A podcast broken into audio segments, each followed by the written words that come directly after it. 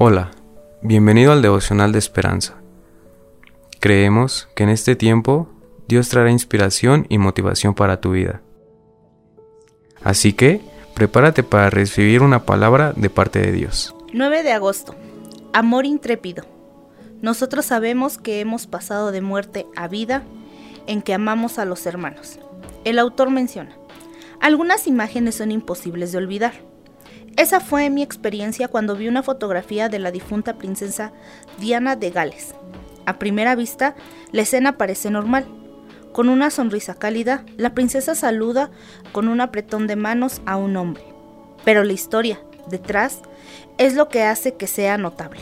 El 19 de abril de 1987, cuando Diana visitó el hospital Middlesex de Londres, el Reino Unido estaba inmerso en una ola de pánico durante la epidemia del SIDA. Como no se sabía cómo se contagiaba, la gente a veces trataba a los enfermos como parias. Entonces, fue impresionante que Diana, sin guantes y con una sonrisa genuina, estrechara aquel día la mano de un enfermo de SIDA. Esa imagen de respeto y bondad llevaría al mundo a tratar a las víctimas de la enfermedad con una compasión similar. La foto me recuerda algo que a menudo olvido. Ofrecer el amor de Jesús con libertad a otros vale la pena.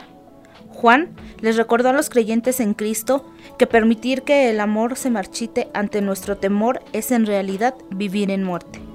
Y amar con libertad y sin temor, impulsado por el amor del Espíritu, nos lleva a experimentar la vida de resurrección en toda su plenitud. En nuestro diario vivir debemos demostrar un amor tan grande como el que Jesús nos demuestra cada día. No importa la circunstancia, demostremos el amor infinito de Dios con el apoyo del Espíritu Santo. Y que así podamos vivir en la libertad que solo el amor da. Oremos. Señor Jesús, gracias por el amor que me das y me permites dar a otros. Que tu Espíritu Santo me guíe para vivir en la libertad del amor. Lléname de tu espíritu hasta que el temor se disuelva y tu amor fluya con la libertad a través de mí. Amén.